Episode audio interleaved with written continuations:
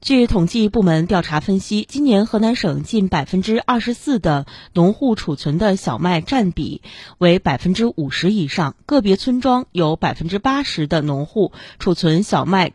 总占总产量百分之七十以上，农户庄具场所普遍不具备防潮、防霉、防虫、防暑等条件。